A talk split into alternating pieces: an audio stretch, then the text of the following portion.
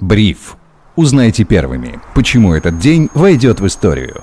Всем привет, это Бриф, коротко и по делу о том, что важно для вас. Меня зовут Сергей Чернов. Сегодня 7 декабря 2022 года, и здесь со мной главный редактор InvestFuture Федор Иванов. Федя, привет. Привет, Сереж. Начну тебя пугать страшными цифрами. Китайский долг достиг 295% ВВП. Это расчеты Банка международных расчетов, который сравнивает этот показатель с соотношением долга к ВВП в других странах. В США он, например, 263,5%, в Великобритании 257%, в Германии 195%, а вот в Китае, еще раз, 295% ВВП. Насколько это плохо? Что вообще означает этот показатель? Что в первую очередь нужно понимать? Это не отношение госдолга к ВВП. Отношение госдолга э, к ВВП в Китае не такое большое. Тут э, наибольшую часть занимают корпоративные кредиты и кредиты домохозяйствам. Ну, точнее, не кредиты, долги. Но суть одна и та же, собственно говоря. Э, Китай такая страна, которая номинально является рыночной и номинально является нерыночной. Э, по факту она является чем-то смешанным. То есть эм, когда Китай считает, что какая-то отрасль должна быстро расти, развиваться и так далее. Ну, ты же наверняка слышал термин про пузырь на китайском рынке недвижимости. Да, конечно. Эвогранда мы все помним. Вот. Если бы мы знали тогда, что это еще не самое худшее, что ждет весь мир. Да, естественно, э, ну, далеко не всегда э, кредиторами соглашаются быть какие-то институты там независимые, либо иностранные. Как правило, это кто? Это крупнейшие банки Китая. Э, если ты сейчас откроешь топ самых крупных банков в мире по активам, там на первом месте будет не JP Morgan, не Goldman Sachs, не какой там, не Morgan Stanley, нет. Сереж, там будут китайские банки огромным количеством активов. А я так и поступил. Industrial and Commercial Bank of China, China Construction Bank и Agricultural Bank of China, Bank of China.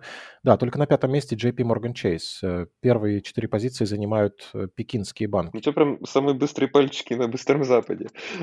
ну да, то есть представляешь, весь топ практически в китайских банках. Почему?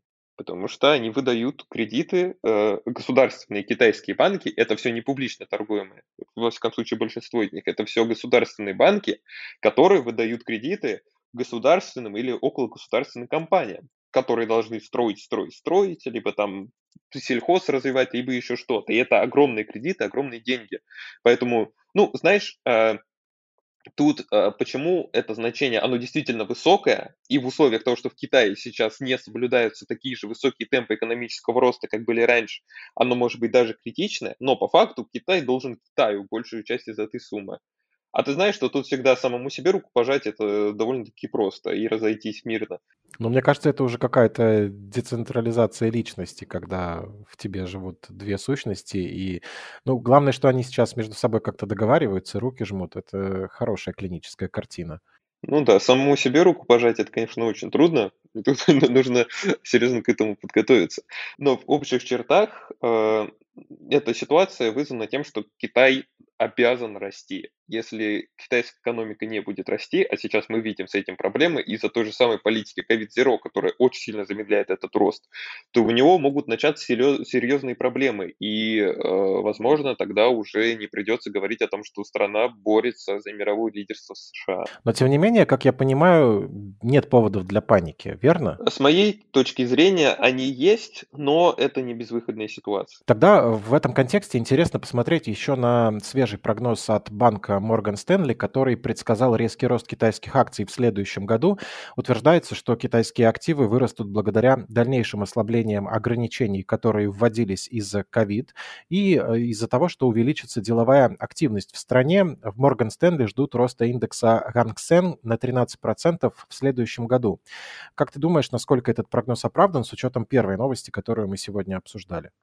Знаешь, э, будет зависеть от э, в целом мировой конъюнктуры. В целом у китайских акций сейчас очень низкая база. Они действительно очень сильно упали.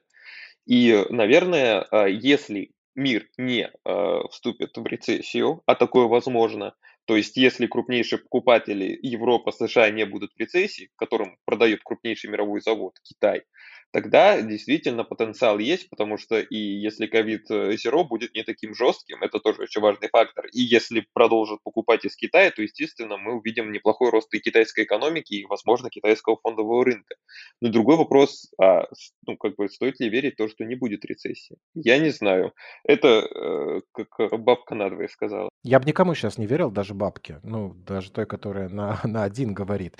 Хорошо, э, понятно, что прогноз сделан неблагодарный, но хочется же немножко заглянуть в 2023 год. Есть у нас некая опорная точка, что в Китае все не так плохо и можно присмотреться. По крайней мере, для меня вот сейчас китайские активы выглядят чуть более привлекательными по сравнению с американскими, но если все это умножать на инфраструктурные риски, связанные с тем, что я инвестирую через отечественных брокеров, то лучше просто дома сидеть, пить чай. Нефть марки Brent ниже 78 долларов впервые с января 2021 года, то есть почти за два года, и это огромный негатив для российских экспортеров нефти. Среди причин падения цен называют сокращение спроса на фоне рецессии, сохранение российской нефти на рынке, открытие Венесуэлы для американской компании Chevron и снижение спроса на нефть в Европе.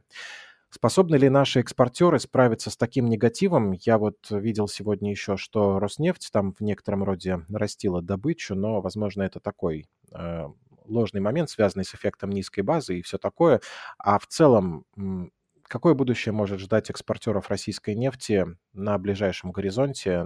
Прослеживается ли уже негативная динамика, вызванная санкциями? Лучше бы они сидели дома, чай пили, Сереж. Аналитики или экспортеры? А все. Все вместе.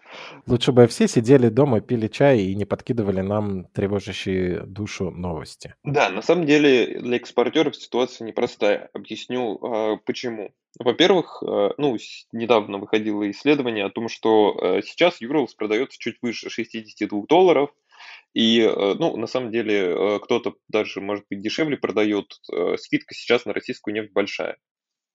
Ничего критичного в том, если потолок цен будет 60 долларов, наверное, не будет. Естественно, это отметает все перспективы увеличения этого дохода, если вдруг цены на энергоресурсы вырастут. Но давай подумаем, что мы имеем. Во-первых, все-таки ограничения, цена нефти, которая чуть-чуть сократит э, объемы зарабатываемых денег.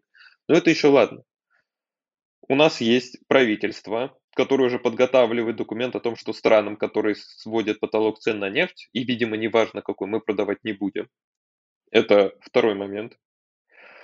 Э, третий момент, то, что действительно в мире сейчас может быть замедление экономики, может быть рецессия, опять же, не факт, но тем не менее это негативный фактор, который э, сделает энергоресурсы более дешевыми. Что мы по итогу получаем? Действительно, очень много негативных факторов, и более того, это скажется не только на том, что э, российские экспортеры начнут меньше зарабатывать, но и э, на том, что, во-первых, у нас э, будет меньше денег в бюджете, рубль будет слабеть, потому что меньше валюты будет продаваться. Э, какие-то такие последствия, ну, лично я в текущей ситуации вижу. Спасибо. В целом, как и было запланировано, я не порадовался, но и расстраиваться, честно говоря, мы уже устали. Будем смотреть и надеяться на лучшее будущее. Веришь ли ты еще, что следующий будет лучше? Знаешь, я уже перестал во что-то верить. Я только надеюсь на то, что он будет лучше, и готовлюсь к тому, что он будет хуже. Хорошая позиция. Посмотрим, каким он будет. А пока у нас на календаре 7 декабря 2022 года. И каким был этот день, увидели мы, я, Сергей Чернов, самые быстрые пальчики на Диком Западе, и э, Федор, самый проворный язычок на дружелюбном Востоке Иванов, главный редактор InvestFuture. Надеюсь, нас правильно поймут. Спасибо тебе, Сереж. Спасибо и тебе. Подписывайтесь на бриф, ставьте лайки, пишите комментарии. Хорошего настроения и до встречи.